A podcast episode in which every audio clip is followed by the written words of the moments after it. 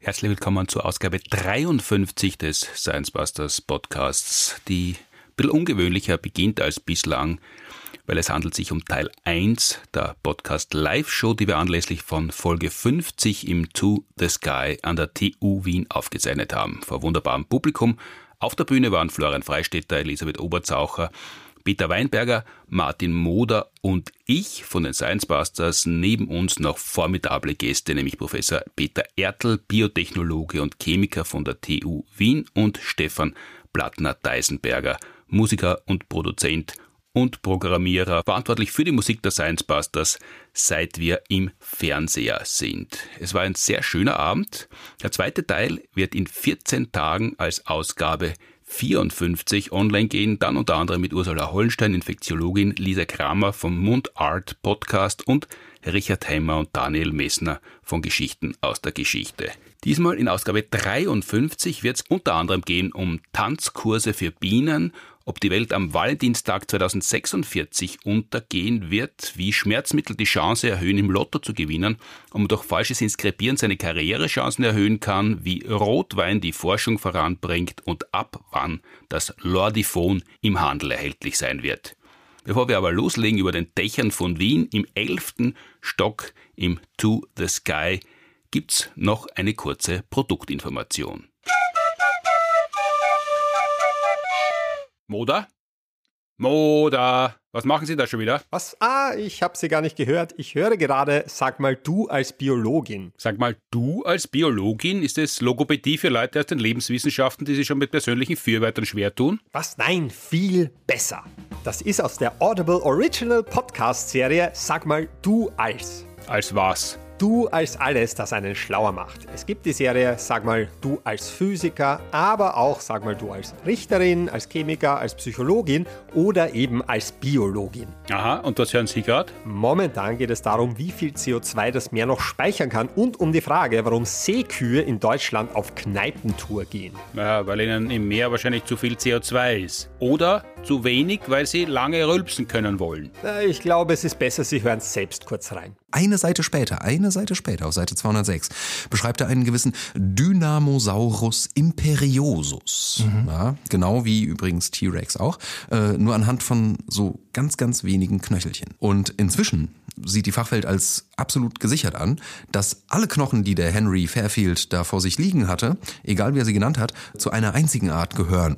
Da hat dann auch der erste Name Priorität und bei gleichem Publikationsdatum, da zählt dann halt, welcher früher im Text erwähnt wurde. In jeder Folge sind zwei Expertinnen oder Experten und ein Journalist, der ihnen die spannendsten Antworten entlockt. Mit viel Tiefe, aber stets locker und unterhaltsam. Mhm, klingt eh interessant, aber kostet halt vermutlich ein Vermögen. Gar nicht. Wer bereits ein Audible-Abo besitzt, zahlt dafür keinen Cent. Und weil Sie nichts Neues mehr lernen möchten, hören Sie als Biologe ausschließlich den Podcast über Biologie? Na, es ist halt schon eine sehr coole Disziplin. Okay, und wenn Sie fertig sind, sind, dann ziehen sie mit den Seekühen um die Häuser? Sag ich nicht.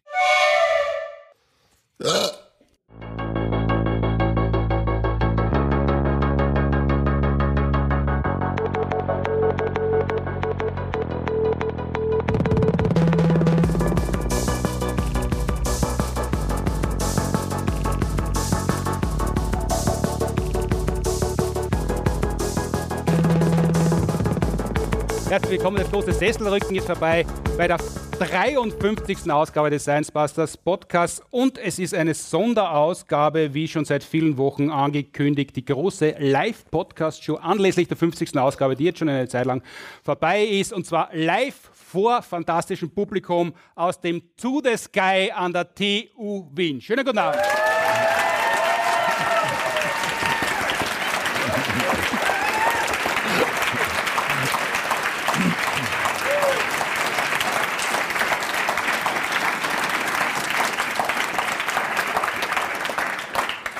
Neben mir, diesmal nicht gegenüber von mir, wie ich oft im Podcast am Anfang sage, sondern links und rechts von mir, diesmal aufgefädelt, fast wie beim letzten Abendmahl, zumindest so wie wir das aus der Ikonografie kennen. Zu meiner Linken ganz außen Florian Freistetter, Astronom, Lisa Oberzaucher, Verhaltensbiologin oder Elisabeth Oberzaucher, weil es kommt dann noch Lisa Kramer im zweiten Teil, damit sie mit den Lisas nicht durcheinander kommen. Es sind zwei Lisas, zwei Martins und zwei Peters auf der Bühne. Sie können sich vorstellen, wie fantasievoll die Namensgebung auch vor 50 Jahren schon war.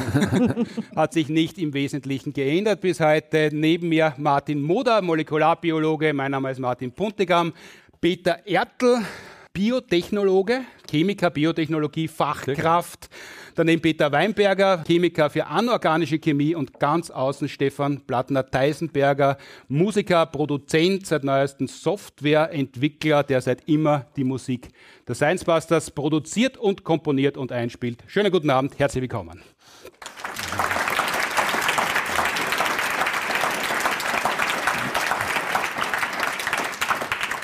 Produziert wird der Podcast seit Beginn mit Unterstützung der Uni Graz und der TU Wien, was einer der Gründe ist, warum wir da im wunderschönen To the Sky sitzen können. Wir, es ist ja in Wirklichkeit große Aufregung für mich. Ich mache das seit über 30 Jahren auf der Bühne, aber so einen Sitzclub habe ich noch nie veranstaltet, wo, wo man so eingeschränkt ist und nur sitzen kann. Äh, nehmen wir mal gleich den Stift in die Hand, dass die Hände ruhiger bleiben man sehe ganz fantastisch über Wien oder man sieht über Wien, aber jetzt ist es halt schon dunkel. Aber wenn man am Nachmittag schon da war, hätte man bei Licht über Wien gesehen aus dieser wunderschönen Location. Aber weil man nichts mehr sieht, können wir auch gleich zu reden beginnen. Ich beginne mit Elisabeth Oberzaucher, Verhaltensbiologin, mit einem Thema, das wir bei den Science Busters sehr prominent featuren, kann man sagen, obwohl eigentlich gewisse Vorbehalte an sich gibt, dagegen nämlich Bienen. Wir haben Helmut Jungwirth hat einen Bienenstich gebacken auf der Bühne, redet über Bienen. Wir haben schon darüber geredet in der Ausgabe 126 unserer TV-Show. Wissenschaftliches Log-Angebot, dass Bienen Menschen sehr viel ähnlicher sind, als wir glauben. Bienen mögen Koffein sehr gern. Genau. Ja, also sie sind zu ungeschickt, sich einen Kaffee zu machen, weil sie einfach nicht gut genug sind, Kaffeemaschinen zu bauen, aber sie mögen Koffein. Mhm. Äh, Bienen reagieren auf Kokain ganz ähnlich wie wir Menschen. Also sie fangen auch irrsinnig zum Angeben an. Totale Drogensüchtige eigentlich, ja. Mhm. Und sie machen auch andere seltsame Dinge noch, wie man seit kurzem erst weiß. Wir wissen einfach immer mehr darüber, was sie so tun. Also grundsätzlich ja schon sehr lange bekannt, dass Bienen miteinander auf eine sehr spezielle Art kommunizieren, weil sie nämlich sich gegenseitig äh, davon erzählen, wo gibt es denn super Futter zu finden. Da tanzen sie sich was vor. Dieser Rundtanz und der Schwänzeltanz ist vielleicht sogar noch aus der Schule bekannt.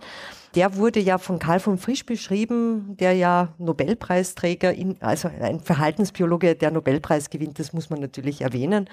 Was der Karl von Frisch eben gemacht hat, der hat diese Bienentänze als erster beschrieben, wie die das mit der Kommunikation so machen. Und weil das eben so eine unglaublich spannende Kommunikationsart ist, äh, schaut man da weiter nach. Und da kommt das Koffein ins Spiel. Das ist ja sehr spannend, weil wenn die Bienen nämlich Koffein im Nektar finden, dann verändert das den Bienentanz. Und zwar dahingehend, also die sagen äh, mit diesem Bienentanz ja nicht nur, hey, schau, Blume, sondern die sagen. Die sprechen jetzt schon diesen Jargon ohne, ohne Artikel. Ich versuche tatsächlich, das jetzt äh, so, so blumig. Ge gehen wir Blume, sagen die Bienen zueinander, wenn sie was vortanzen. Der, der Bienentanz, wie geht denn der ungefähr? Das ist, glaube ich, so ein Achter, mit, wirklich mit Schwänzeln und, und im Kreis tanzen, oder? Ja, nicht wirklich ein Achter, sondern es gibt äh, eine Achse, da schwänzeln die hm. und dann gibt es eine kreisförmige Bewegung zurück. Und äh, die Schwänzelachse, ja, die sagt, in welche Richtung die Blume zu finden ist. Und äh, die Anzahl des Schwänzelns sagt dann, wie super die Blume ist.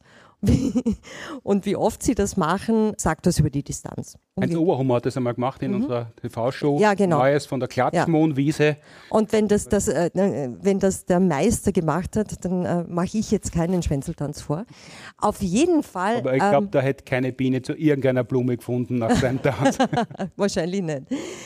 Wenn jetzt die Bienen Koffein im Nektar finden, mhm. dann tanzen die wie wild ihren Artgenossinnen vor, wie super denn dieser Nektar ist, auch wenn der Nektar gar nicht super ist, sondern nur einfach Koffein halt drinnen weil ist. Weil sie so aufgeganselt sind? Weil sie, na, weil, weil, weil sie wahrscheinlich wirklich finden, dass der Kaffee besser ist als der Nicht-Kaffee, also nur Zuckerwasser ist nicht so toll Und das merkt man eben daran, dass sie nicht nur den anderen sagen, es ist viel superer, diese Blume, als sie tatsächlich ist, sondern weil sie selber auch viel häufiger zu diesen Blumen hinfliegen. Jetzt gehen wir ja davon aus, viele Tiere, und das ist ja bei manchen vermutlich auch so, können Dinge einfach, weil sie es über viele Jahrmillionen oder zumindest Hunderttausende geübt haben und jetzt mhm. können sie es halt irgendwann einmal. Beim Bienentanz ist das auch so? Naja, also das mit äh, eben angeborenen und erlernten Verhalten ist sowieso eine sehr komplizierte Angelegenheit. Ähm, so viel, vieles ist nicht angeboren, wovon wir glauben, dass es angeboren ist und umgekehrt. Ähm, aber beim Bienentanz ist es äh, offensichtlich so, dass es da schon eine angeborene Teil gibt, also so eine Grundlage. Also die wissen schon grundsätzlich, so tät's gehen. Aber damit sie es wirklich gut können, oder äh, so äh, wirklich die Information korrekt rüberbringen, müssen sie noch ein bisschen drüber lernen. Ja? Also das muss feingeschliffen werden. Und das machen sie in der Regel dadurch, dass sie alten, erfahrenen Bienen dabei zuschauen, was die denn so tun. Und, ähm, und dann verstehen sie das. Wenn Sie aber jetzt keine alten, erfahrenen Bienen haben, von denen Sie lernen können, dann tanzen sie im Prinzip nicht ganz irgendwas, aber sie tanzen halt nicht Freier, ganz. dann ist es, dann ist es, genau, dann ist es kein, kein Standardtanz wie in der Tanzschule gelehrt, sondern dann tanzen sie wie in der Disco. Also es hat schon noch immer ein bisschen eine Ähnlichkeit mit einem Standardtanz aber es ist halt ein schlecht getanzter Standardtanz. Und deswegen ist die Information dann auch nicht ganz korrekt, sondern äh, ja, dann ist halt die Futterquelle, die eigentlich 150 Meter entfernt ist, laut dem Tanz der Biene, die den Tanz durch äh, Selbstlernen gelernt hat, ist halt die Futterquelle dann angeblich 250 Meter weg. Und das kann dann schon ein bisschen mühsam sein für die anderen, die der Biene glauben und dann viel zu weit fliegen, über die Superblüten hinwegfliegen und wieder leer Kommt, kommt das in der, in der äh, freien Wildbahn oft vor, dass Bienen so schlecht tanzen oder sterben diese Stöcke sowieso aus, weil die immer woanders hinfliegen und verhungern? Na, grundsätzlich ist das ein total unübliches Phänomen. Also mhm. für diese Experimente hat man eigens Bienen gezüchtet, die keine Modelltiere hatten, also von niemandem lernen konnten.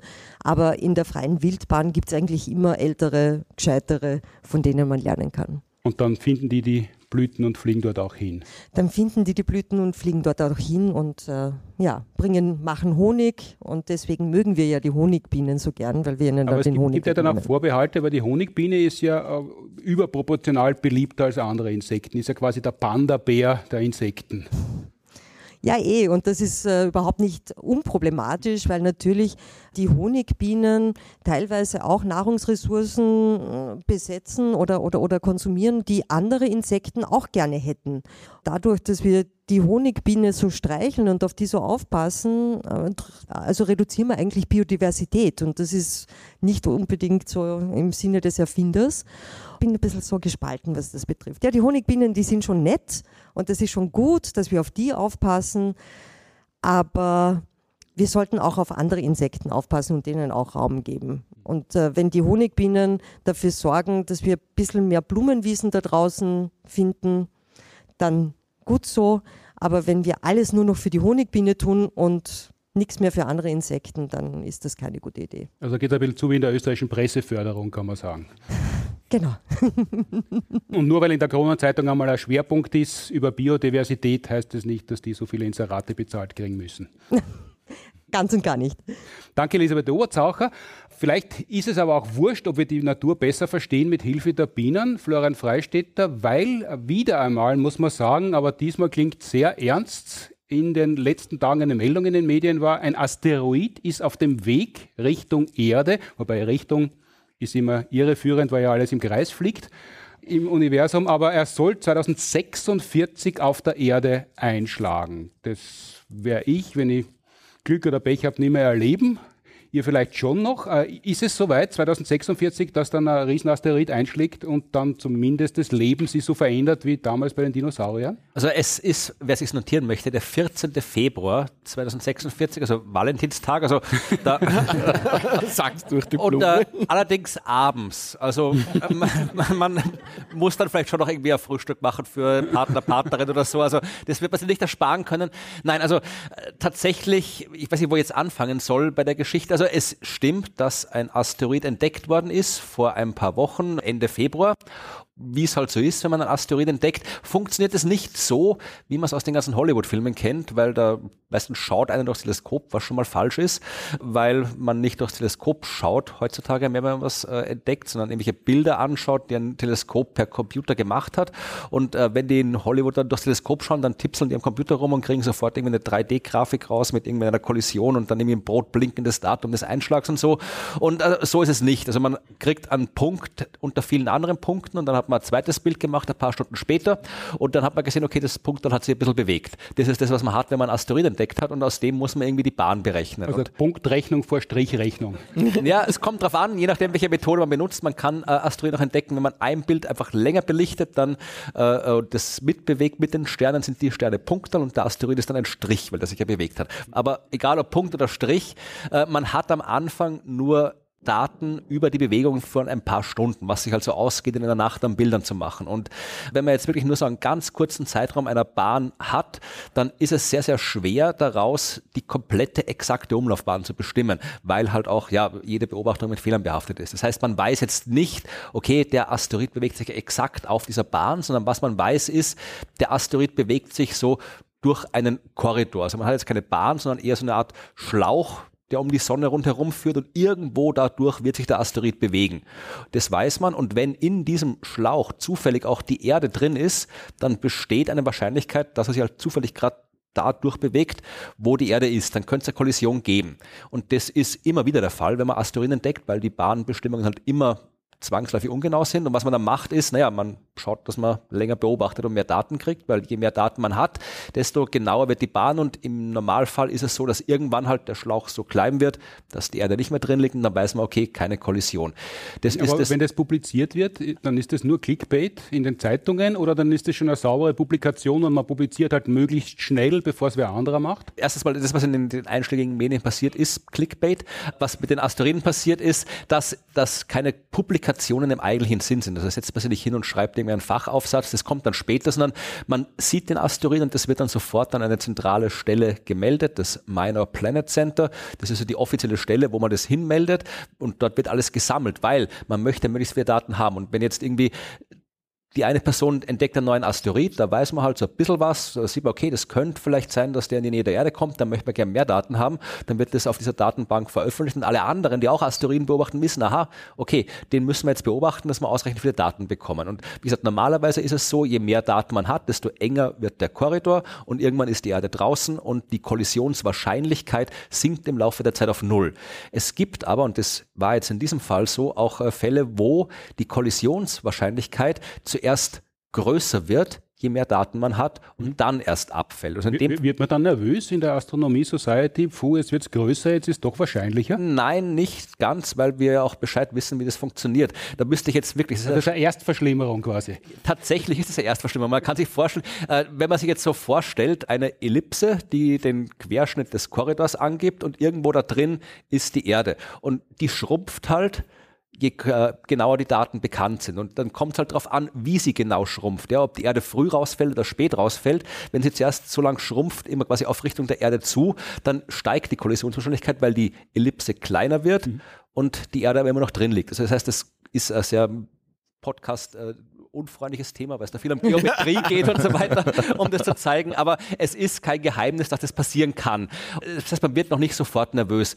In dem Fall wird man gar nicht nervös und ich erkläre gleich, warum man gar nicht nervös wird. Aber in dem Fall war es so, dass die ursprüngliche Kollisionswahrscheinlichkeit, die man nach den ersten paar Beobachtungen hatte, bei 0,12 Prozent lag. Ja, das ist eine Chance von 1 zu 800, was auf den ersten Blick ein bisschen, ich denke 1 zu 800, das kann schon passieren, aber die, man kann die Zahlen andersrum sagen, dann klingt es wieder ganz anders, wenn man es anders framet. Zu 1? Ja, wenn ich, na, das auch. Aber ich kann anstatt zu sagen, es besteht eine Chance von 1 zu 800 von 0,12 Prozent für eine Kollision, kann ich auch sagen, zu 99,8 Prozent gibt es keine Kollision. Oder zu 99,8 äh, Prozent in dem Fall. Ja, also dann klingt es nicht mehr ganz so dramatisch. Und dann die näheren, die weiteren Beobachtungen haben dann äh, die Kollisionswahrscheinlichkeit, glaube ich, auf 0,3 Prozent erhöht oder 99,7 Prozent, dass nichts passiert. Und die Daten, die gestern, das war der 14. März, also wer weiß, wie es dann ist, wenn es gesendet wird, vielleicht sind wir alle schon im Bunker, man weiß es nicht, aber die Chance dafür ist gering, ist die Kollisionswahrscheinlichkeit wieder gesunken äh, und liegt jetzt wieder eben bei ja, diesen 0,1 Prozent. Und die Wahrscheinlichkeit, dass es eben noch weiter sinken wird auf Null, ist sehr hoch, weil es eben nicht häufig passiert, dass Asteroiden mit der Erde kollidieren. Vor allem keine großen, die, wie du vorhin äh, boulevardeskerweise angedeutet hast, uns alle auslöschen, das Leben auf der Erde verändern, damit sowas passiert. Ja, da muss das Ding Kilometer groß sein. Bei den Dinosauriern war es 10 Kilometer groß. Der jetzt hier ist 50 Meter groß.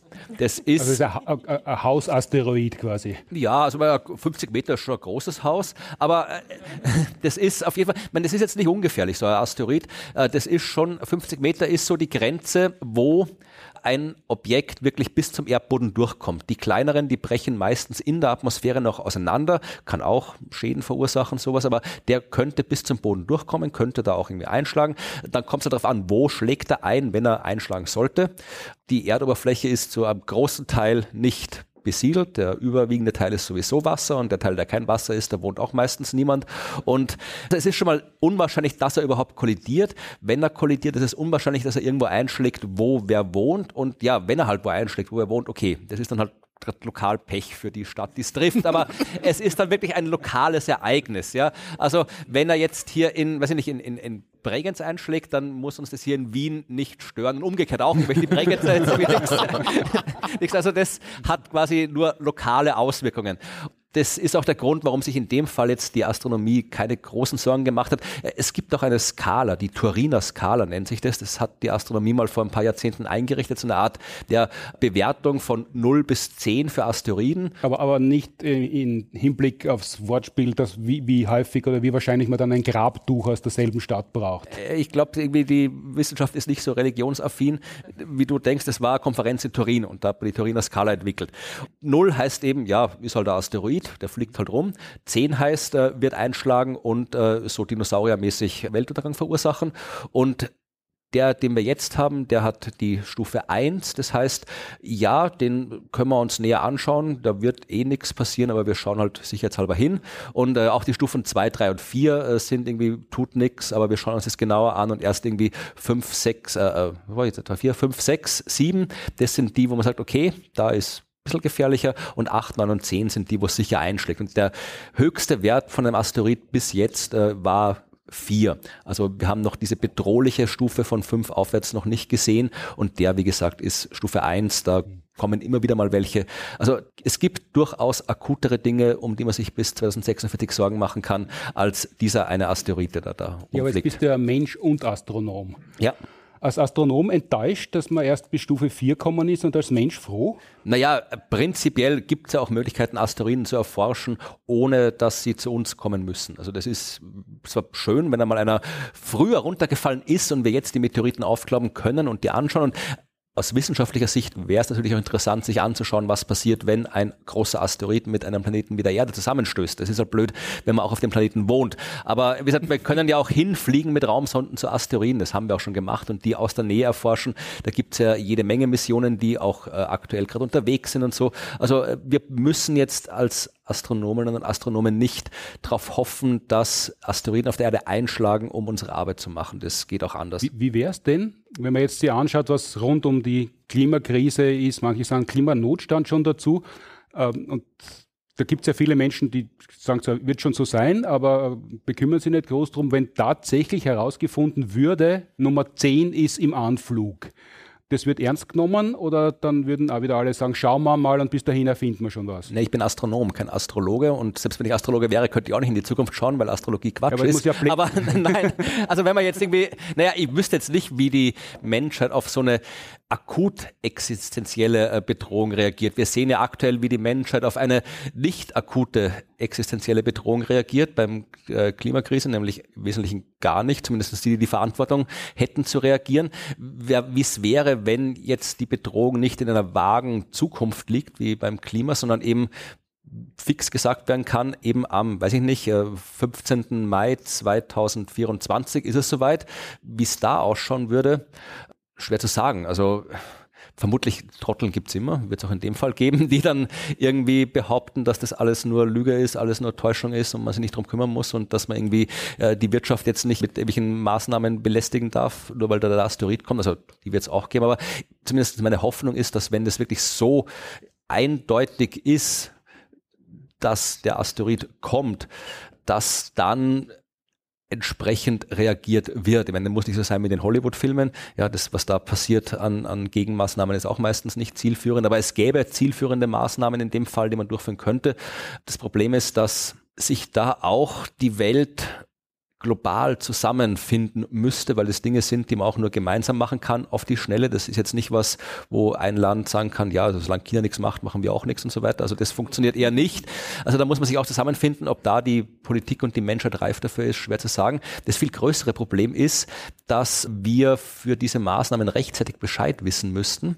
Dazu müssten wir ausreichend viele Astronomen und Astronomen haben, die den Himmel beobachten und ausreichend Instrumente haben. Das heißt, die wirklich wichtige Frage Frage und Maßnahme ist, ob die Politik den Astronominnen und Astronomen, also vor allem auch mir, ausreichend viel Geld gibt. Ja, also solange das, solange das nicht passiert, kann ich für den Schutz der Erde nicht garantieren.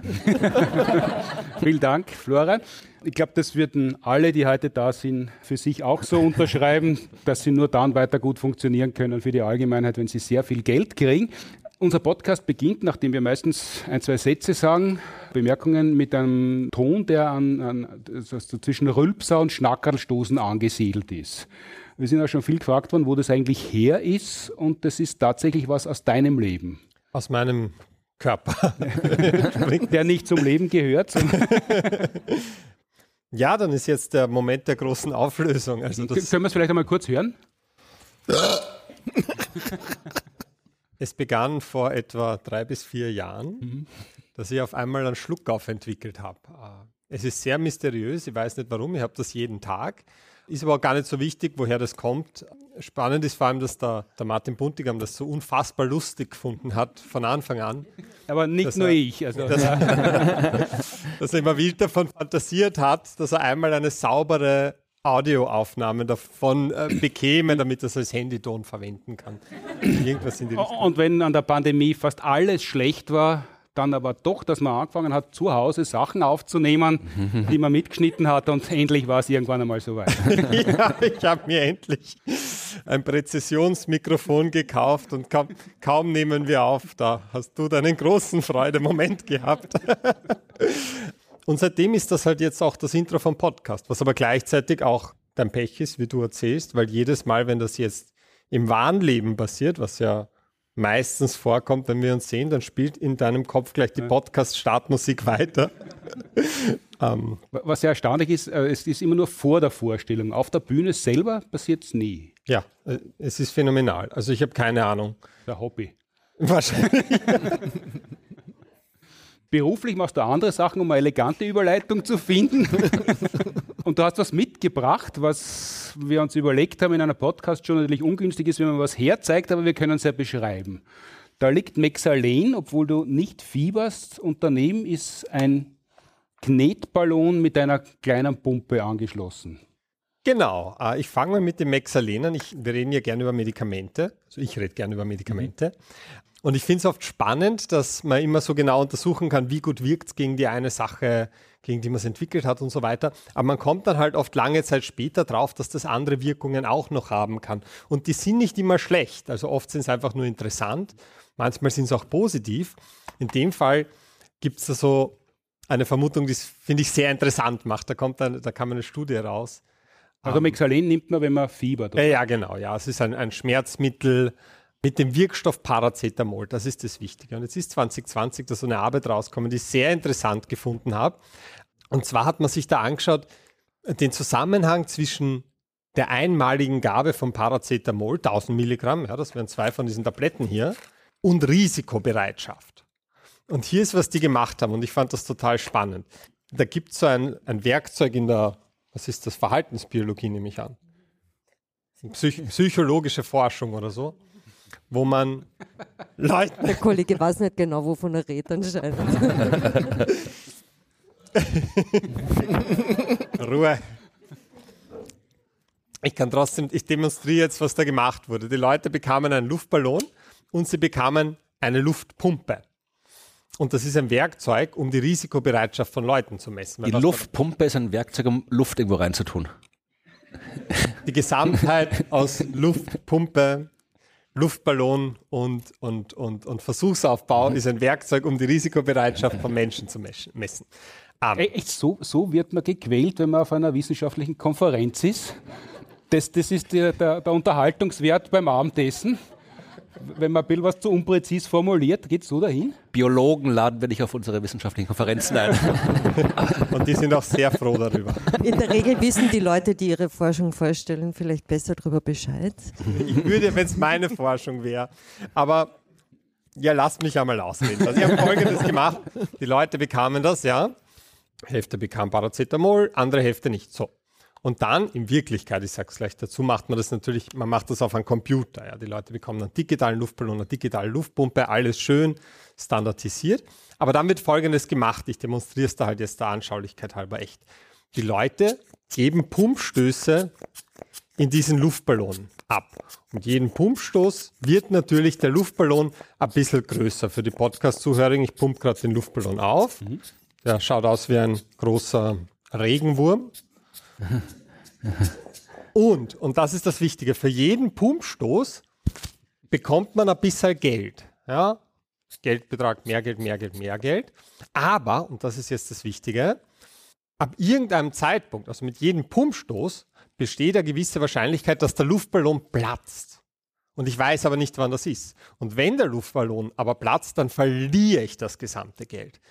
Das bedeutet, man wird annehmen, dass Menschen, die besonders risikoaffin sind, die besonders risikobereit sind, dass die tendenziell ein bisschen öfter in diesen Luftballon reinpumpen, damit sie mehr Geld kriegen, wissend, dass er dann vielleicht mit größerer Wahrscheinlichkeit zerplatzen könnte. Ja? So, und was man gefunden hat, ist, dass wenn man den Leuten vor diesem Versuch Paracetamol gibt, sie signifikant öfter in diesen Luftballon pumpen.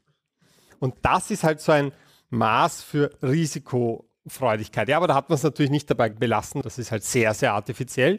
Man hat da eine zweite Studie gemacht, wo man quasi erhoben hat, wie risikobehaftet schätzen die Leute verschiedene wilde Aktivitäten ein. Ja, da ging es zum Beispiel um Campen in der Wildnis oder äh, mit einer verheirateten Person eine Affäre eingehen oder, oder sich im Beisein anderer Leute stark betrinken oder ungeschützten Geschlechtsverkehr zu machen. Ja, also solche, solche Dinge hat man da erhoben. Und was man halt gesehen hat, ist, wenn man den Leuten vorher Paracetamol gegeben hat, dann haben sie diese Aktivitäten als weniger risikoreich bewertet.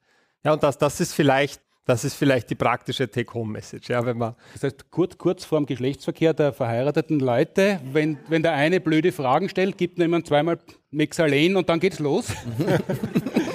Ja, oder überhaupt, wenn man mit seiner verheirateten Affäre beim Campen in der Wildnis stockbesoffen, ungeschützten Geschlechtsverkehr im Beisein anderer Menschen hat. Da weiß man wenigstens, mit welchem Medikament man mit Medikamentenmissbrauch betreiben sollte vorher. Ähm, ah. Aber es ist halt schwierig, weil das war halt eine Studie. Ja, ich fand die sehr interessant, ich fand die sehr spannend. Aber in Wirklichkeit, da ist jetzt nichts repliziert noch und so weiter. Und das war halt auch was alles heißt, sehr. Was heißt, was heißt repliziert in dem Fall? Dass es jetzt keine zweite Arbeit gibt, die das aufgegriffen hätte, vielleicht nochmal in größeren Umfang mit anderer Methodik bestätigt. Mhm. Und das sind auch alles sehr, sehr künstliche Messformen. Ein Fragebogen ist immer problematisch, äh, inhärent, sage ich jetzt sicherheitshalber dazu, bevor er da von links einen auf die Finger kriegt von der Verhaltensbiologin. Also, ich bin erstaunt, dass Sie das auch so sehen, ja. So erstaunt, ja. dass wir gleich wieder per Sie sind. ja. ja, es ist verwirrend für mich, wenn wir uns ja. sehen, normalerweise auf einer Bühne sieht man einander und im Podcast per Du, weil das alles informeller ist. Jetzt ist es eine komische Mischform. Ja. Wenn man sich da nicht konzentriert, ist man automatisch eher per Sie. Und eben beim Molekularbiologen fällt es halt besonders schwer, diese Nähe. Na, aber der Fragebogen ist inhärent.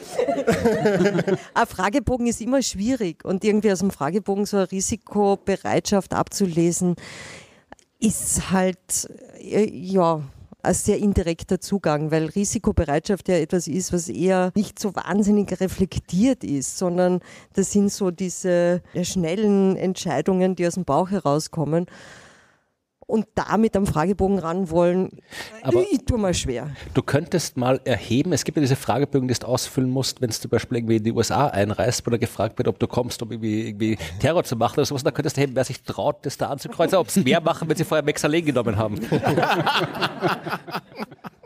Das ist ungefähr so die, äh, wie diese Fragen, die herausfinden wollen, ob du lügst im Fragebogen. Das ist eh ganz nett, aber hilft bei dem Fall nicht wirklich weiter. So eine Studie, so folkloristisch man das dann darbieten kann und das im Ausgang ist, was hat man eigentlich untersucht? Äh, Oder ist irgendjemand, hat sich gedacht, ich habe da noch ein Mexalen zu Hause, bevor es abläuft?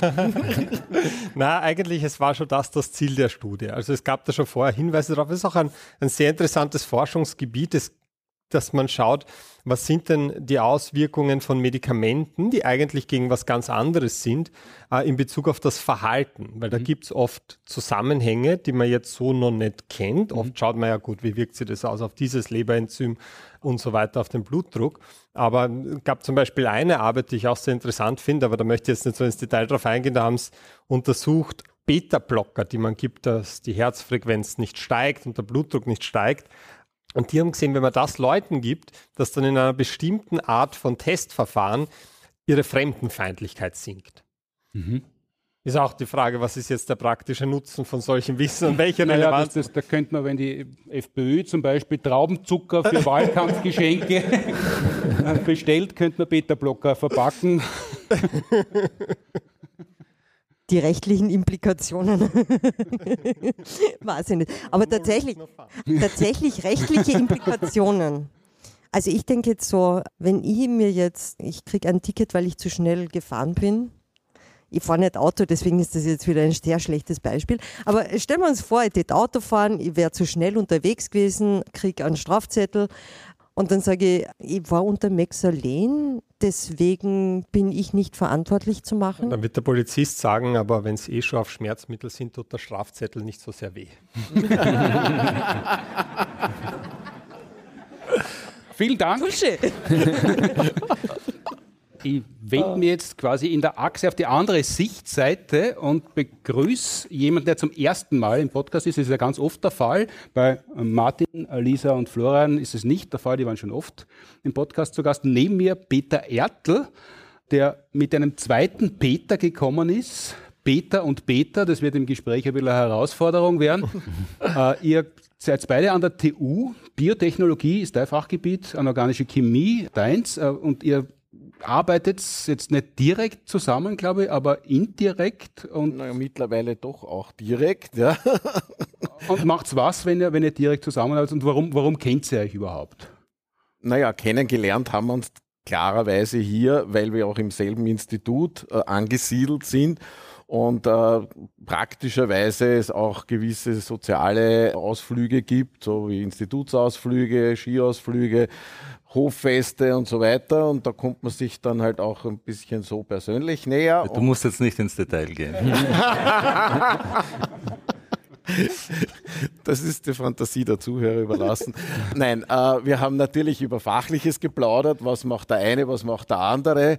Weil seine Professur Lab on a Chip war für mich sowas von ein spanisches Dorf, dass ich mir gedacht habe, da muss ich einfach nachfragen, was kann man sich darunter vorstellen. Ja. Und das war dann eigentlich relativ faszinierend. Im Wesentlichen ist er ja Biotechnologe, der sich auf die Miniaturisierung solcher Prozesse, die man bis halt auf einen kleinen Chip sozusagen reduzieren kann. Du hast mich gegoogelt, gell? Natürlich. Man sieht ja jetzt, dass auf der Seite ich mit zwei Wissenschaftlern spreche, die, du solltest es eigentlich besser wissen. Das Kennzeichen, wenn man mit Wissenschaftlern auf der Bühne spricht, ist, sie haben immer das Mikrofonkabel außen. Das lag daran, dass ich noch ganz schnell vorher am Klo war. Schwerer Normalerweise sagt man ihnen dann, tut's das doch rein, das schaut ja komisch aus und so weiter, aber ich setze das halt so aus der Lehrveranstaltung es gewohnt. hört niemand, dass das Kabel draußen ist. Ja, aber jetzt habe ich darauf hingewiesen, damit man es auch weiß, wenn man den Podcast hört. Wenn ihr euch beim Saufen kennengelernt habt, rund um akademische Aktivitäten hat es ja eine Zeit lang gedauert, bis ihr beide an der TU gelandet seid. Wir machen das bei den Science Busters immer gern, dass wir von der Biografie am Anfang ausgehen. Geburt, das ist klar. Aber wo kommst du eigentlich her und wie, wie, wie, wie hat dein Weg dir auf die TU geführt? Oh je. Nicht so geradlinig, wie man sich das vorstellt. Ich bin politisch heimatlos. Ich bin in Tirol geboren, von Kärntner Eltern, habe die Volksschule in Spital in der Drau gemacht, Unterstufe in Lienz, Osttirol, Gymnasium, äh, Oberstufe mit Matura im Burgenland. zwischen Freude und Bestrafung. Dann äh, ähm, Bundesheer in Kärnten, Studium in Wien, zweites Studium in Kanada, drittes in Kalifornien.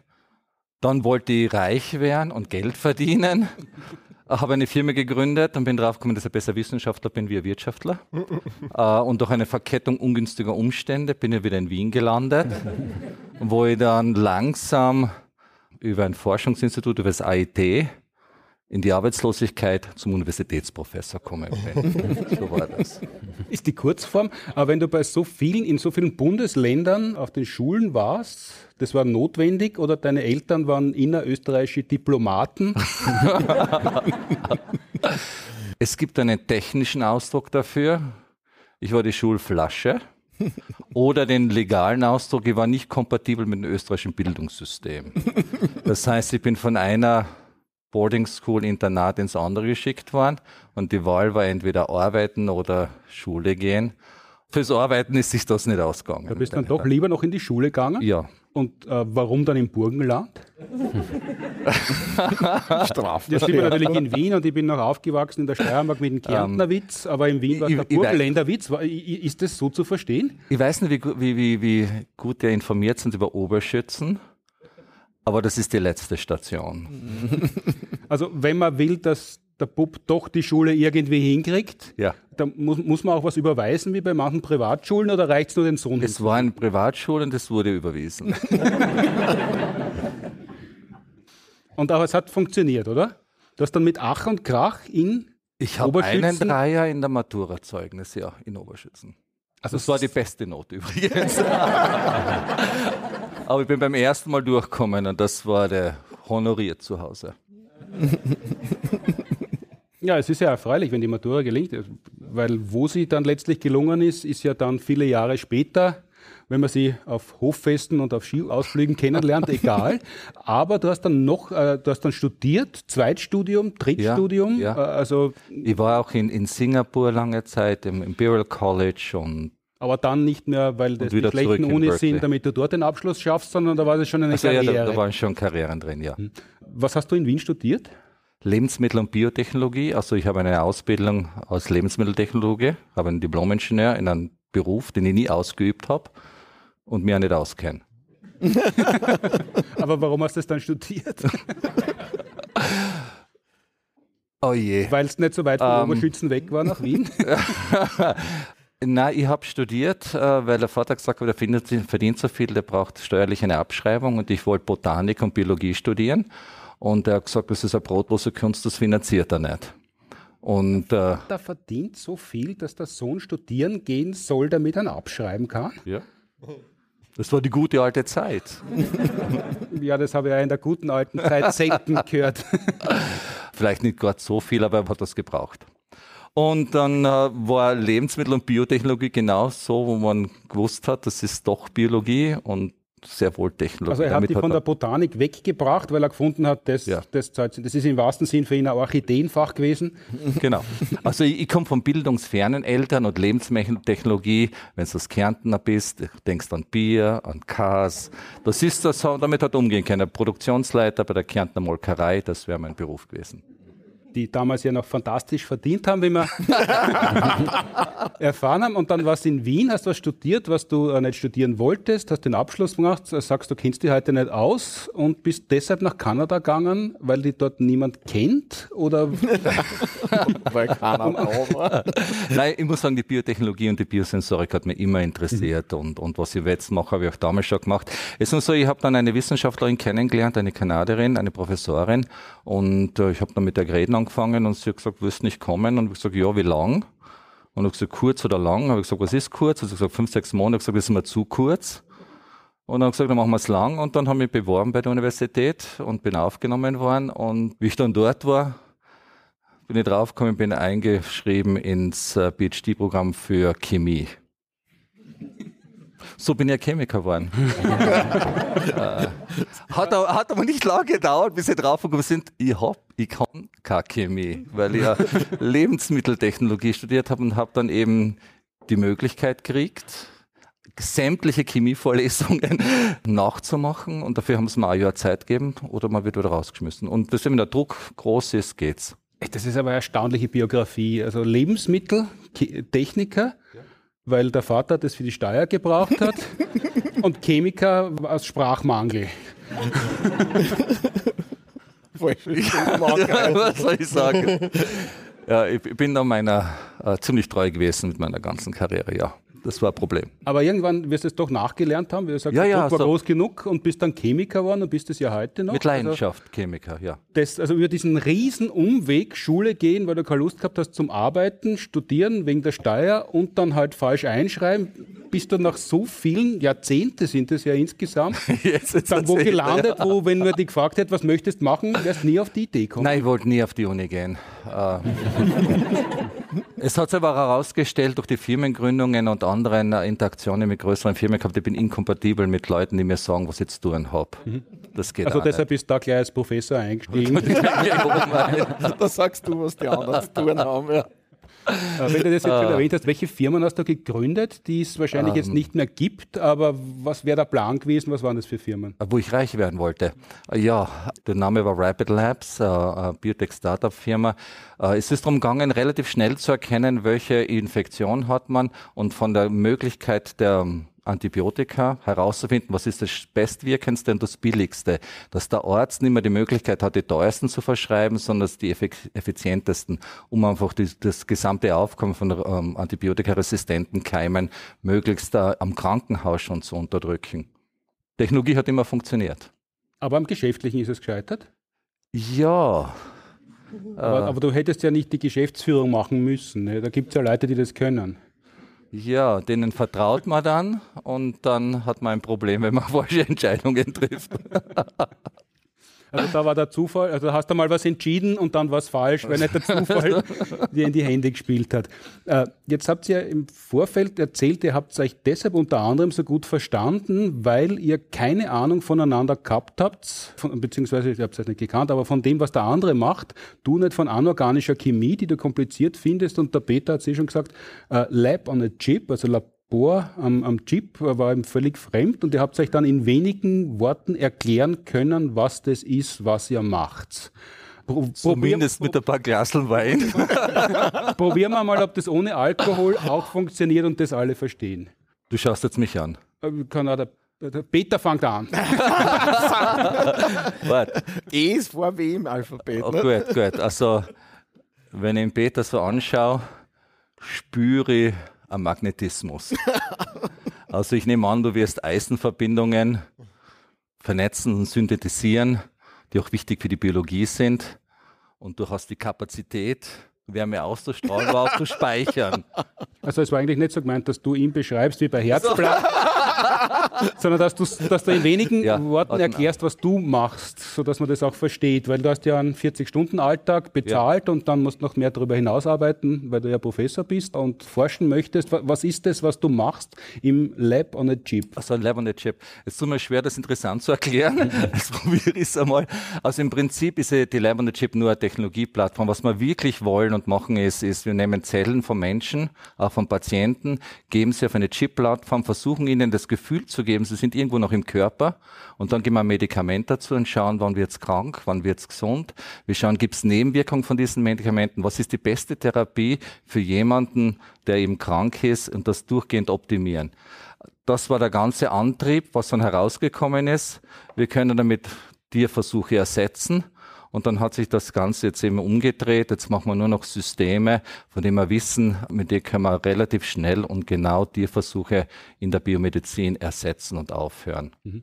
So, so eine Chip-Plattform, was kann man sich darunter vorstellen? Wie schaut das aus? Das ist so groß wie eine Scheckkarten, hat viele Kanälchen, die die Blutgefäße natürlich simulieren. Also da gibt man die Nahrungsmittel dazu. Von anderen Seite sind dann Kammern drin, wo sie sich wohlfühlen, wo die Drücke eingestellt werden, Sauerstoff, pH, all diese Sachen, die wichtig sind für ein Mini-Organ sich zu entwickeln. Wir nehmen die Abfallstoffe ab, wir analysieren die, was da kommt und dann kann man schauen, wie, und wie, wie spielen Organe miteinander, wie kommunizieren die. Und das ist wirklich repräsentativ für das, was tatsächlich im Körper stattfindet? Es funktioniert überraschend gut. Also das, was wir vor zehn Jahren gelogen haben, ist jetzt wahr. also, nein, dann haben wir ja nicht gelogen, also zumindest äh, gesagt haben, das wird alles revolutionieren, das wird super werden.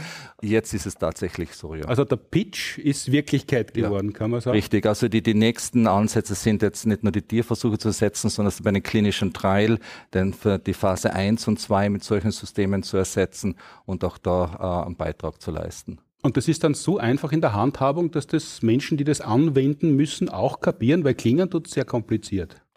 Es ist nach wie vor relativ kompliziert. Wir arbeiten auf der EU-Ebene immer an der Standardisierung, Harmonisierung und da merkt man wohl, das Fahrt ist, wie wichtig das ist, dass andere das auch machen können. Jetzt momentan sind wir 40, 50 Gruppen weltweit, die das überhaupt können.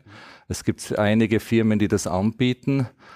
Organe am Chip und wie auch immer sie sich nennen oder Human Avatar, Body on the Chip, Human on the Chip. Aber da sind wir noch weit weg. Dass, dass das tatsächlich ja. im klinischen Alltag eine Rolle spielt, das werden wir noch erleben, das schon oder, oder erst nach uns? Na, das werden wir schon noch erleben. Also im Prinzip anstelle, wir wollen natürlich die Molekularbiologie nicht ersetzen, äh, aber wir sagen, es ist natürlich äh, wichtig, wie der genetische Code, was der sagt, aber im Prinzip, wenn die Zelle sagt, es ist okay oder nicht okay, dann erst interessiert es uns. Nicht, wenn der Molekularbiologe was sagt. Ein Gen ist auch reguliert oder hinunterreguliert, aber es ist beides, kommt zusammen in der Präzisionsmedizin.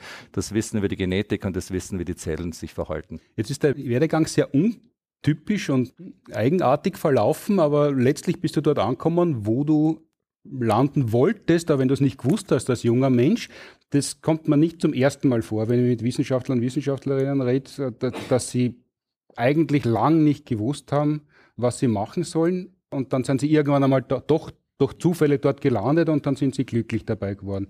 Das war jetzt eine andere Zeit, kann man in dem Fall tatsächlich sagen, völlig andere Studienordnung. Was sagt man den jungen Menschen? Du hast ja Studierende bei dir in der Lehrveranstaltung äh, im Labor. Was sagt man denn denen, äh, wenn die so einen Druck haben und diese Zeit und diese Irrwege sind für die ja nicht möglich?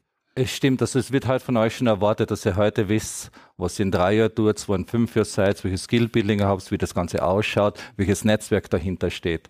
Am Ende des Tages ist immer eigentlich dasselbe. Dasselbe, was man mir gesagt hat, ist, uh, ihr müsst machen, was euch Spaß macht. Und wenn es wirklich Spaß macht, dann seid ihr auch gut drin. Ihr müsst exzellent sein. Ihr müsst einfach gut sein in was ihr macht. Und wenn ihr gut seid, werdet ihr erfolgreich sein. Und das kann euch keiner dabei aufhalten. Das österreichische System kann euch ein bisschen verzögern. Aber wenn ihr wirklich gut seid in was ihr macht, werdet ihr erfolgreich sein. Aber keiner kann sagen, wo. Also wenn ihr zu Hause im 16. Bezirk bei der Mama leben wollt, gibt's die Brücke. Und äh, ansonsten muss man dorthin gehen, wo die Jobs sind und auch offen darauf zugehen. Aber man muss nicht absichtlich was Falsches inskribieren, um letztlich eine Professur... äh, nicht wirklich, es tut nicht gut. Jetzt ganz kurz, Peter W., Peter Weinberger, äh, du machst anorganische Chemie. Das gilt ja in der Schule noch als das ein bisschen leichtere, die organische gilt dann als komplizierter. Das ist aber nicht dein Zugang, oder? Nein. Aber auch meine Wahl innerhalb der Chemie, in welche Richtung ich gehe, war eigentlich von sehr ungewöhnlichen äußeren Faktoren bestimmt, nämlich wie sympathisch waren die jeweiligen Laberübungen. Ja.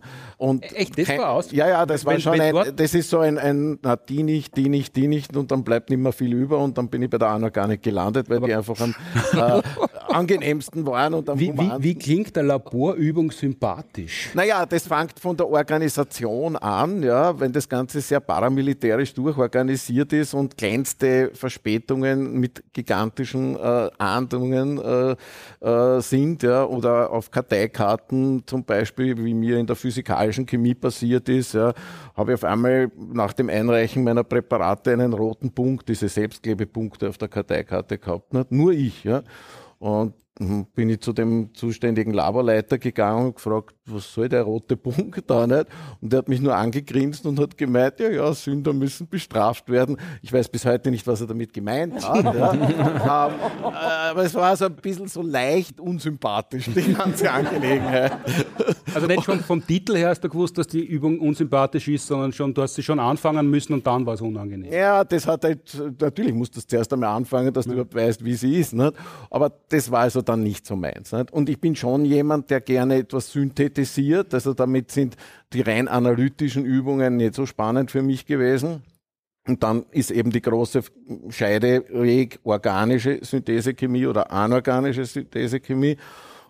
Und ich sage es jetzt vielleicht ein bisschen salopp, aber die organische Chemie hat halt meistens auch sehr olfaktorische Herausforderungen. ja. Da hat sie immer unglaublich gestunken. Ja. Und sie war vor allem endlos lang. Ja. Also das waren so viele Präparate, die man da synthetisieren musste da war die anorganische Chemie einfach ein bisschen mehr to the point. Ja. Und so war das dann eigentlich eine Weichenstellung, die mich hingebracht hat. Aber das heißt, Zartbeseitetheit und Bequemlichkeit haben die letztlich in die anorganische Chemie geführt. Die, die, nein, ich fand einfach die Schönheit der Vielfalt da. Ja. Weil ich meine, wenn man sich nur auf ein Element, nämlich den Kohlenstoff und ein bisschen was rumherum reduziert, ja, das ist mal für die Chemie. Ich habe das ganze Periodensystem. Das ist doch schön. Ja. ist doch herrlich. Ja? ja super, und vor allem das Eisen, wie du schon dankenswerterweise erwähnt hast, ja? das halt einfach eine unglaubliche Vielfalt hat. Nicht? Ich meine, vom Eisennagel bis zum Eisen im Hämoglobin haben wir alles. Ne? Jetzt kennt ihr euch gut, ihr mögt euch gerne, ihr arbeitet zusammen. Ja. Wenn ihr zusammenarbeitet, kommt man jetzt nicht sofort auf die Idee, wo und wie ihr zusammenarbeitet. Ja, das ist tatsächlich nicht so ohne weiteres äh, plausibel. Wir haben uns eben bei einem so einem Institutsausflug, so wie die Klassenschlimmsten äh, im Bus ganz in die letzte Reihe gesetzt ja, und haben halt dann die Fahrtzeit plaudernd verbracht. Und unter anderem arbeite ich an einem Thema, das nennt sich thermochemische Energiespeicherung, mhm. ja, wo es um Industrieabwärmenutzung und Recycling geht. Und das habe ich ihm halt ein bisschen erzählt und er hat diese leuchtenden Augen bekommen, ja, wo ich mir gedacht habe, okay, jemand, der so ganz was anderes macht, findet das nicht uninteressant. Das war so mal so ein erster Teaser eigentlich. Dann ist lang nichts gewesen und dann war wieder mal so ein Hoffest und dann hast du gemeint, okay, ich habe einen besseren Wein als den, den es da unten gibt, komm zu mir. Und, und dann haben wir dort weiter geplaudert und ich habe ihm ein bisschen vor allem von den Problemen erzählt, wo wir derzeit stehen, dass eben bei dem System, mit dem wir arbeiten, äh, so viel Wärme so schnell frei wird, dass wir das kaum kontrollieren können. Und er hat mit, äh, wie aus der Pistole gesagt, das ist ja ganz klar, das ist ein Fall für mich, das gehört miniaturisiert und dann machen wir das auf einen Chip und hin und her. Und ich habe mir gedacht, was? Ja, völlig scheiße. Wein ist zwar besser, aber ich verstehe. Ja, ja naja, und, und, und dann haben wir eigentlich gleich relativ schnell hin, drauf losspintisiert. Praktischerweise war auch gleich eine Tafel daneben, wo wir ein bisschen was skizzieren konnten. Nicht?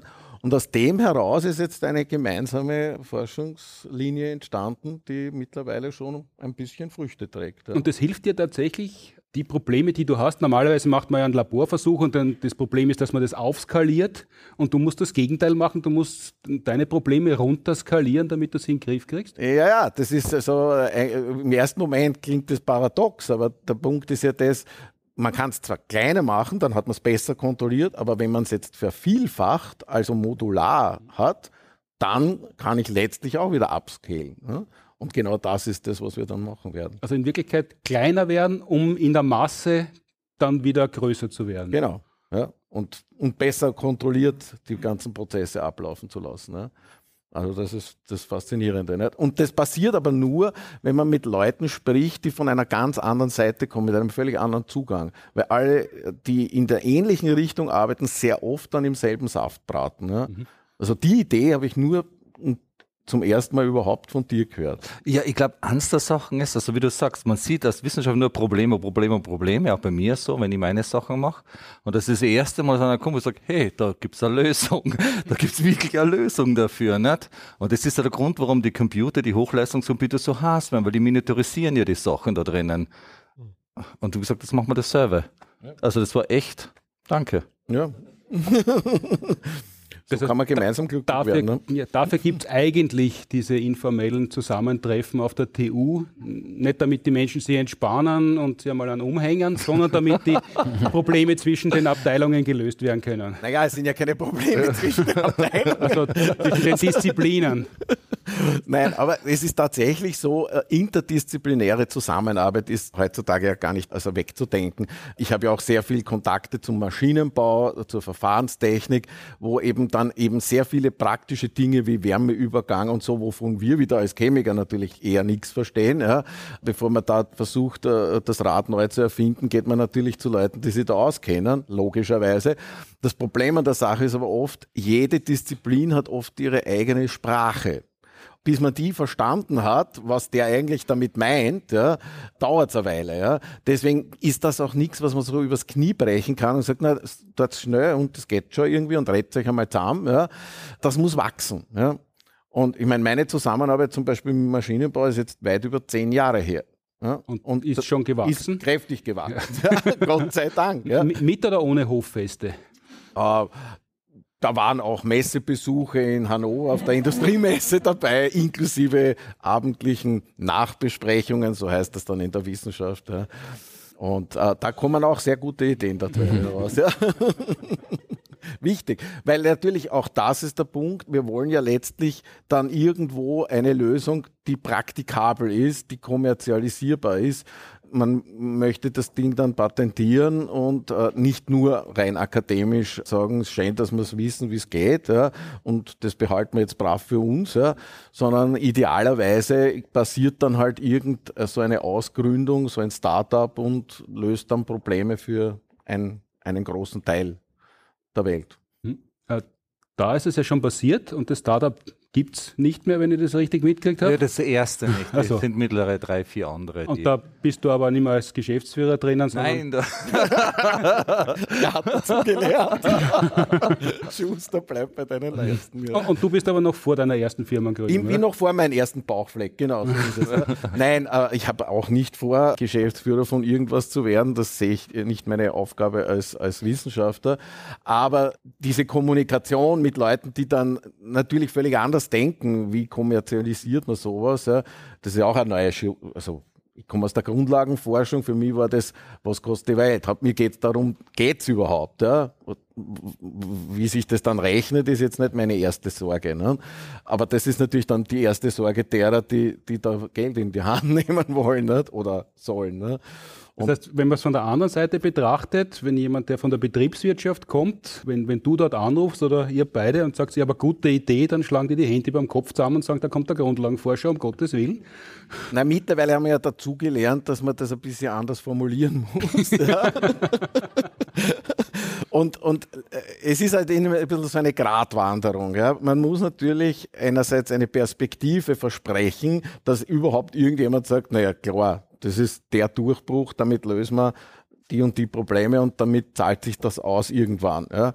Auf der anderen Seite sind das ja Momentaufnahmen. Ja. Und ich meine, ich kann mich noch sehr gut erinnern, 2018 war ich das erste Mal auf dieser Industriemesse in Hannover, habe über unsere tollen Ideen von der thermochemischen Energiespeicherung gesprochen, dass wir Abwärme äh, zwischenspeichern und verlustfrei und über Saison und dann nachher wieder die Leute sind bei uns am Stand gestanden, waren fasziniert und haben dann gesagt, ja, und wo steht der Prototyp? Aber ich gesagt, nein, ich bin hier, um Leute zu finden, die Geld in die Hand nehmen, damit wir den Prototyp bauen können.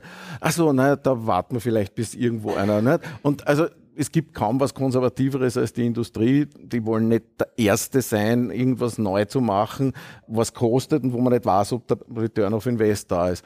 Und dann hat mir tatsächlich, ich sage jetzt natürlich nicht dazu, von welcher Firma, ein äh, leitender Ingenieur gesagt, Sie haben ja vollkommen recht, aber Energie kostet mir nichts, ich habe es dauernd zur Verfügung, warum soll ich in meinem Prozess ändern, womöglich um teures Geld äh, und bin dann gegen die Konkurrenz nicht konkurrenzfähig.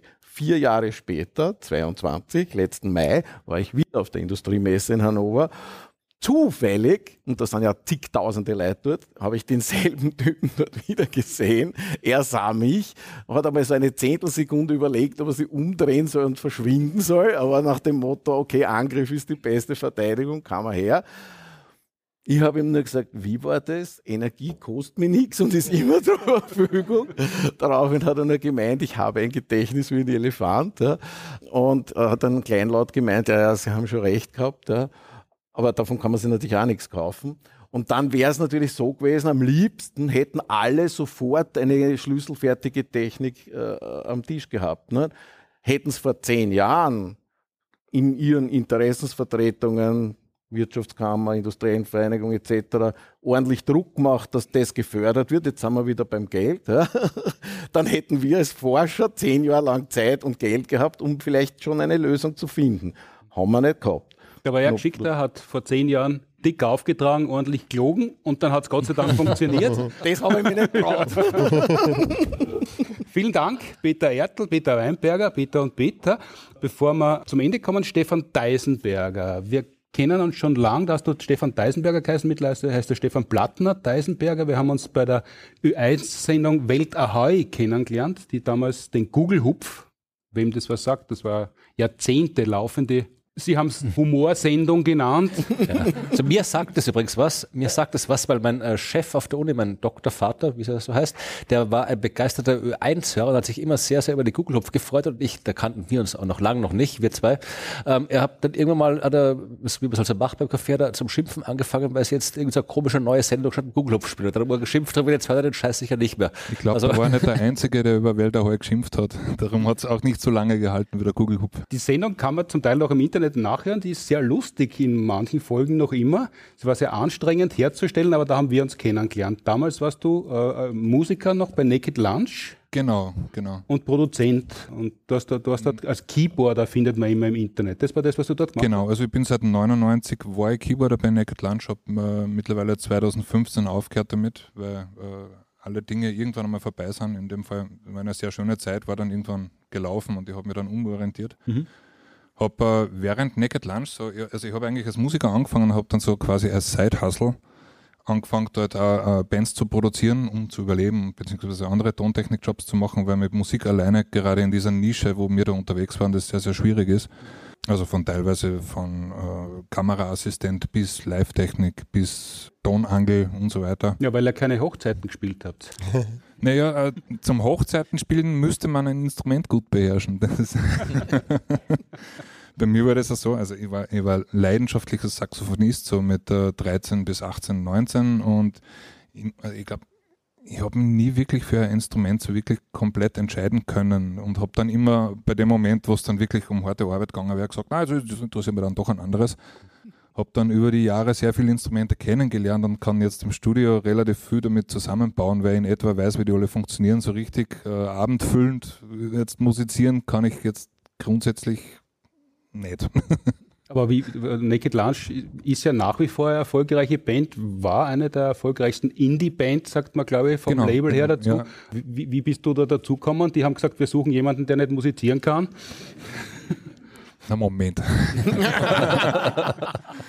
Nein, das war so, er war damals in Steyr, da wo ich herkomme, im Proberaum mit anderen Bands, mit denen ich schon gespielt habe. Und da war der, der Tontechniker, der, der diese äh, Location dort betreut hat, der Mike Glück, der ist leider mittlerweile verstorben der war damals der Live-Tontechniker von Naked Lunch und der hat gesagt zu mir, du, die, brauch, die brauchen wen, schau dir das mal an. Und ich war damals so eher im Experimental Synthesizer, Drone, irgendwas, was wirklich Lärm macht und dann kommt der mit dieser Britpop-Band um die Ecke und ich habe gesagt, ich bin mir jetzt nicht so sicher. dann bin ich aber tatsächlich runtergefahren, habe die, hab die kennengelernt und das war dann, ja, das war, das war richtungsweisend. Das hat von Minute eins super funktioniert mit uns. Aber ihr habt euch mögen, ihr habt euch sympathisch gefunden und genau. dann haben die gesagt, na wurscht, dass er nicht Instrumente beherrscht, er soll trotzdem mitmachen oder du hast dann dort schon was gemacht, wo deine Fertigkeiten natürlich gut hingepasst haben? Ja, also äh, im Musikerdasein gibt es einige Dinge, die jetzt über das reine Instrumentspielen hinausgehen, gerade wenn es ums, ums Arrangieren oder um Zusammenhänge finden, wie macht man jetzt was dramaturgisch und so. Also man kann auch dort Fuß fassen, wenn man es jetzt nicht so wie, wie was weiß ich, äh, mir fällt jetzt gerade kein Beispiel ein, oder virtuos am Instrument bewegen. Ja, ja, da wollte drauf Ein gewisses Level ist natürlich notwendig, weil irgendwann steht man auf der Bühne und dann sollte man das schon spielen können. Habt ihr live gespielt? Ja, ja, viel, ganz viel. Wir haben uns bei Welt der Heid, das hat zwei Jahre haben wir das, glaube ich, gemacht, eineinhalb Jahre, äh, kennengelernt und dann später ist es intensiver geworden, die Zusammenarbeit 2011, wie wir unser Fernsehshow vom ORF angeboten gekriegt haben und da mal zwei Folgen, das war noch kein großes Aviso damals. Für zwei Folgen haben wir dann das Design geändert, das im Wesentlichen noch heute vom Büro Alba gemacht wird und haben die gebeten, dass du uns die Musik dafür machst. Jetzt, wenn jemand kommt, so wie wir, ich meine, wir haben uns schon gekannt, aber der so Wissenschaftskommunikation mit Witzen und Experimenten macht, dafür Musik zu machen, das hast du sofort gedacht, super, mache ich, oder ich sage mal, ich kann's, aber schauen wir halt. Ja, am, am, ambivalent, muss ich sagen, als erstes Mal. Äh, natürlich war zuerst die Freude sehr groß, weil grundsätzlich wollte ich für Fernsehen immer schon mal was machen. Und die Größe hat mir dann allerdings auch relativ schnell mal in einen Angstraum verfrachtet, so nach dem Motto, okay, jetzt habe ich mich lang genug gefreut, dass ich das jetzt machen darf, jetzt sollte ich schon langsam einmal mit ein bisschen was um die Ecke kommen. Habe mich dann im Studio eingesperrt und habe den Angstraum mit ausreichend äh, Rotwein bekämpft. Und dann war am nächsten Tag die Signation da und dann war der Rest gar nicht mehr so schlimm dann. Echt, das, das, wozu ich jetzt seit 2011 regelmäßig auf die Bühne laufe, ist im Rotwein-Delirium entstanden. Also sozusagen, also wie bei Rotwein-Ideen sollte man am nächsten Tag dann, also es heißt immer, äh, wie heißt es? Das war bei uns auch Rotwein, gell? Edit, edit, edit sober heißt es auf jeden Fall. Also am nächsten Tag hingehen und schauen, was hat man da jetzt gemacht. Sehr viel davon schmeißt man weg und dann sind halt dann so Momente, die dann in Vino wäre das tatsächlich überbleiben. Ein bisschen was haben wir bestellt, also die Schlusskadenz, weil ich gewusst habe, ich möchte dazu auf die Bühne laufen und dann hinhupfen, was ja, äh, solange das Bewegungs- und Stützskelett das noch zulässt, äh, nach wie vor der Fall ist. Aber der Anfang, der stammt ganz von dir. Da können wir vielleicht einmal kurz reinhorchen, weil der ist ja vielschichtiger, als er vielleicht klingt.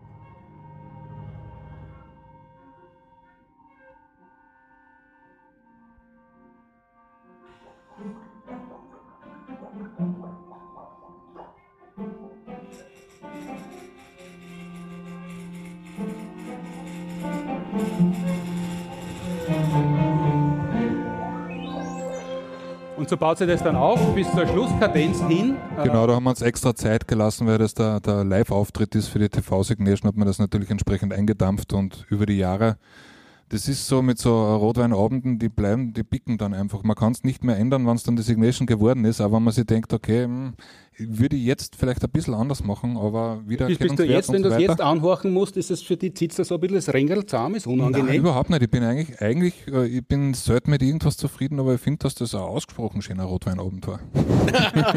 Finden wir auch.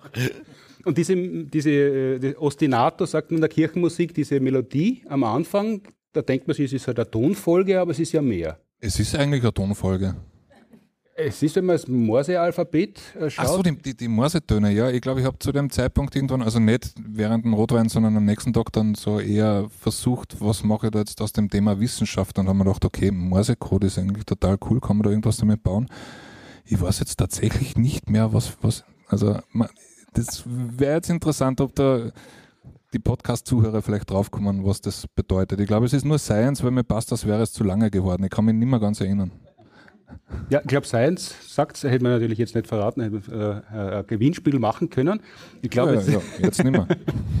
es ist Science und dann baut sie das auf und, und dann war das irgendwann fertig und bis heute, 2023, äh, gibt es ja viele Adaptionen der Musik. Genau, das ist immer im, Austausch mit äh, damals jetzt der Leopold Lummersdorfer, der gemeint hat, wir bräuchten wieder mehr Makeover. Du wolltest, glaube ich, auch irgendwann einmal, dass das modernisiert wird dass quasi bei jeder Staffel immer, also du kannst grundsätzlich die Komposition an und für sich nicht mehr verändern, weil das quasi die Brand oder die Trademark geworden ist, aber dass man es zumindest immer ein bisschen anpasst, dass es nicht immer gleich daherkommt. Das ist dann genauso reizvoll, wie von Null anzufangen oder denkst du, ja, jetzt mache ich das schon so lang und die sind auch nett. Reizvoll, halt. reizvoll ist beides, wenn man sich ehrlich sind. Es ist nur einfach viel, viel weniger Arbeit, was Bestehendes einfach ein bisschen umzubiegen. Bei vollem Lohnausgleich oder kriegst du dann auch weniger Geld? Naja, also es gibt ja auch andere Dinge zu tun zusätzlich noch. Nein, ich meine jetzt von der Produktionsfirma, ich weiß ja nicht, wie ihr abrechnet. Oh, ich glaube, das spielt da jetzt relativ wenig Rolle, weil äh, das, ich werde Muss nicht, ja nicht wissen, nach, nach, Stunden bezahlt, sondern eher nach dem Resultat. Ob ich es in fünf Minuten oder in, in fünf Wochen mache, ist, ja, ist ja egal eigentlich im Grunde. Ja, ja, mir ist es ja sowieso wurscht. Ah, ja, ja. ich bin ja froh, dass die Musik so ist, wie sie ist und, und immer gut funktioniert. Wir haben auch die Hörbücher zum Teil bei dir im Studio eingelesen oder soweit wir halt als Science Busters beteiligt sind oder einlesen lassen. Maria Hofstädter hat einmal einen sehr, sehr heißen Sommer erwischt, 2015. Oh ja. In, in einem sehr heißen Studio. Ich war am Meer auf Urlaub, da war es angenehm, aber ich habe sehr geschwitzt. Ja, ja, durchaus. Das hat sie äh, sehr lang gezogen. Ich weiß eigentlich gar nicht mehr, warum das so das war ein dickes Buch. Das Universum es ist eine Scheißgegend. richtig, richtig richtig langer, sperriger Text zu lesen. Ich glaube, die Maria hat äh, Hörbücher auch noch nicht so oft gemacht. Ich habe zu dem Zeitpunkt, ich glaube, das war mein erstes Hörbuch. Das waren laut- lauter Novizen im Studio und die geschwitzt haben, im Grunde. Und am Ende des Tages, nach, nach vielen Wochen, dann trotzdem was dabei rumgekommen ist. ein schönes Hörbuch geworden. Heute, wenn man die anrufen würde und zu dir sagt, produziere mal Musik, äh, machst du das noch immer oder ganz was anderes mittlerweile? Es kommt ganz drauf an, was es ist. Grundsätzlich zum Überleben jetzt nicht mehr. Mir ist jetzt, ich mag jetzt nicht die 100.000ste Corona-Einzelunternehmer-Schicksalsgeschichte da erzählen, aber im Grunde bin ich ein bisschen so eine.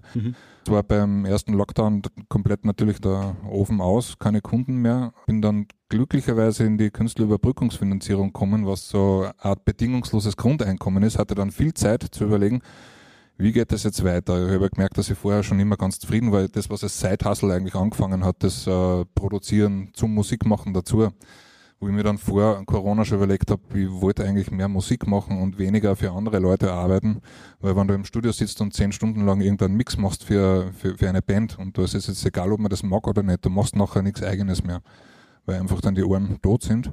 Und jetzt war dann eben Lockdown viel Zeit und da ist mir dann irgendwie nach, also ersten Lockdown habe ich es ehrlich gesagt so verbracht, dass ich relativ oft zum Spar gegangen bin und die Waldviertler Biersorten ausprobiert habe. und dann habe ich irgendwann einmal gemerkt, das ist jetzt kein nachhaltiges Konzept.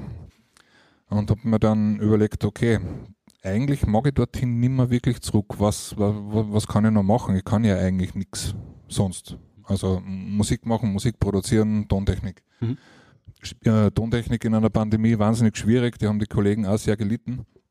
Ich bin dann, äh, nachdem ich mich über die Jahre hinweg schon mit Analog-Synthesizer, Modularsysteme und, und digi- also analoge Klangerzeugung beschäftigt habe, wollte ich vor Jahren schon ein Instrument bauen. Habe das dann mit sehr, sehr, sehr dürftigen Elektrotechnikkenntnissen vor zehn Jahren schon irgendwann mal ein bisschen hingebogen. Das hat so, naja, funktioniert. Und dann habe ich mir jetzt gedacht, im, im Lockdown nach der, nach der Waldviertler Bierphase, habe ich mir gedacht, okay, jetzt machen wir das einmal gescheit.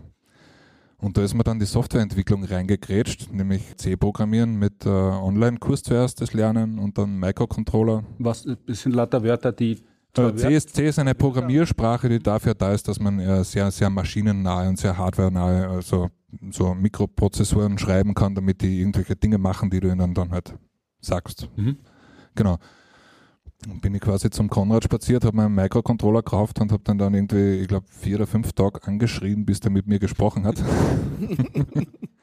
und habe dann irgendwann einmal eineinhalb Jahre später und eine Wifi-Ausbildung später einen Prototypen stehen gehabt.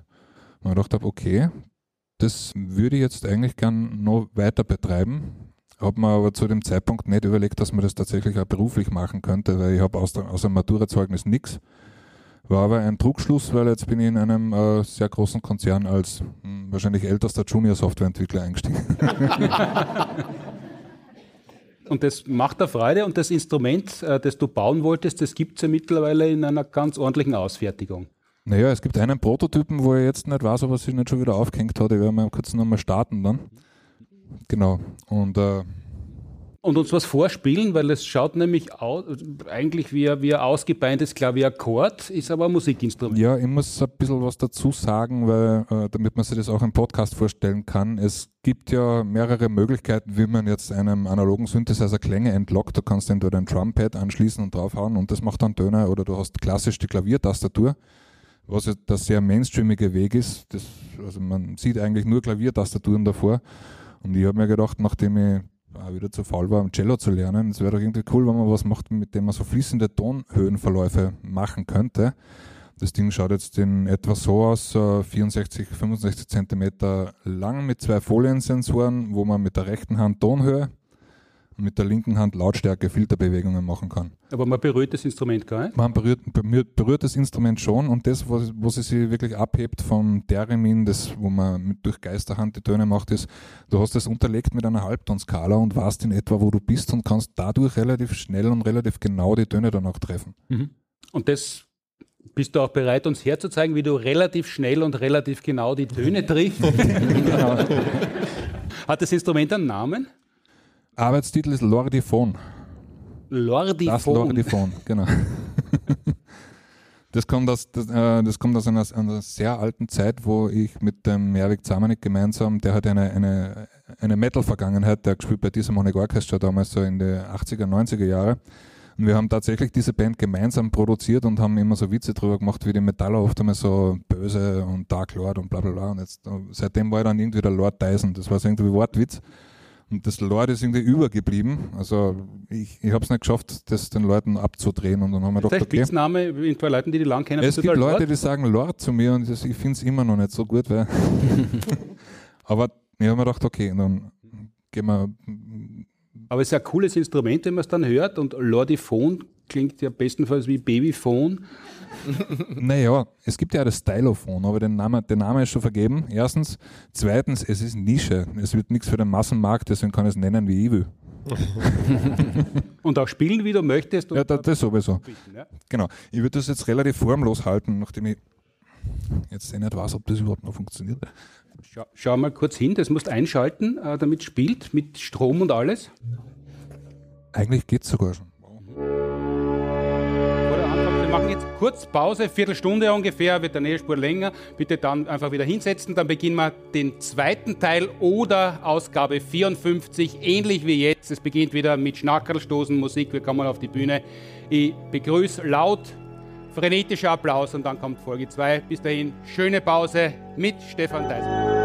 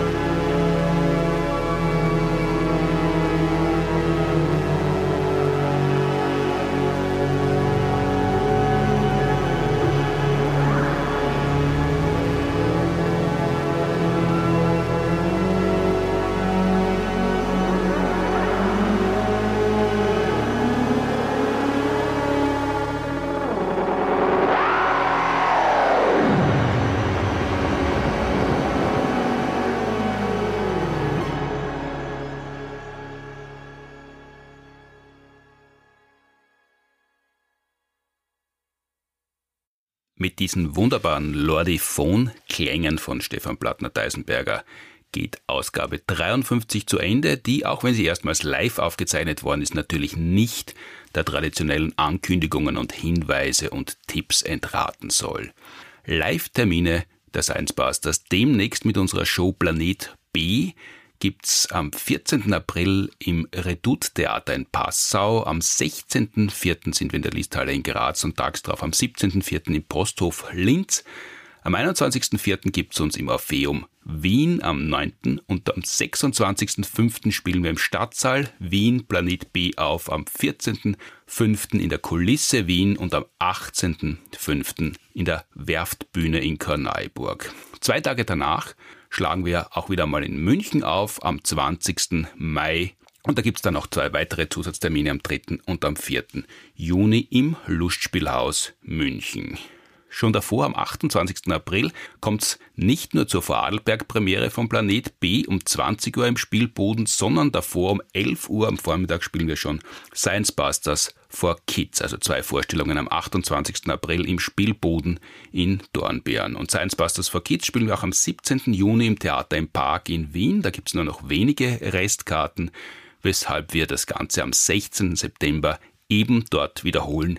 Dafür gibt es noch genug Karten und Ui Zwick, Bezi und die Science Busters in der Orania Puppenbühne. Wien steht auch bald vor der Türe, nämlich schon in der ersten Maiwoche. Von 3. bis 7. Mai haben wir das Vergnügen, mit Bezi in der Märchenstadt über Raumfahrt zum Mars zu sprechen. Und weil es dort so kalt ist, gibt's am Ende Eis für alle streng wissenschaftlich zubereitet. Alle Infos und Tickets unter sciencebusters.at zu finden und mein Soloprogramm Glückskatze 2023 gibt's auch noch zweimal vor der Sommerpause. Einmal am Sonntag, den 23. April im Kabarett Niedermeyer und dann noch einmal am 23. Juni, das ist ein Freitag, im kleinen Posthof im Deutschen Museum in München. Infos und Tickets dazu unter puntigam.at. Für alle, die uns nicht sehen möchten, gibt es natürlich auch Möglichkeiten. Einerseits das große Jubelbuch der Science Busters Wissenschaft ist das, was auch dann gilt, wenn man nicht dran glaubt, dass wir anlässlich unseres 15-jährigen Bestehens herausgebracht haben. Auch als Hörbuch, wunderbar gelesen von Thomas Leubel, der den Großteil übernommen hat und den kleinen Teil wir. Und wer uns nur hören möchte und nicht lesen und sehen, seit 2007 durchgehend wöchentlich gibt's jeden Samstagnachmittag und Montag in der Morning Show auf Radio FM4, unsere FM4 Science Busters Kolumne.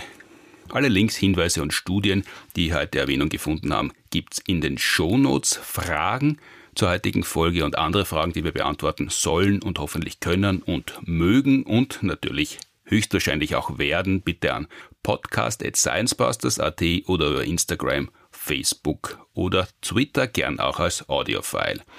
Danke an die TU Wien und die Uni Graz, die die Produktion des Podcasts unterstützen. Danke fürs Zuhören, Streamen, Downloaden, Abonnieren, Bewerten, Empfehlen, Mitfeiern, Lordiphonen und was immer man mit einem Podcast sonst noch alles anstellen kann. Danke Florian Freistetter, Elisabeth Oberzaucher, Peter Weinberger, Martin Moder, Peter Ertl und Stefan Plattner-Deisenberger. Und danke an Julian Pöschel und Blasch Bertoncelli für Technik und Ton. Frohe Ostern, bis zum nächsten Mal. Tschüss und habe die Ehre.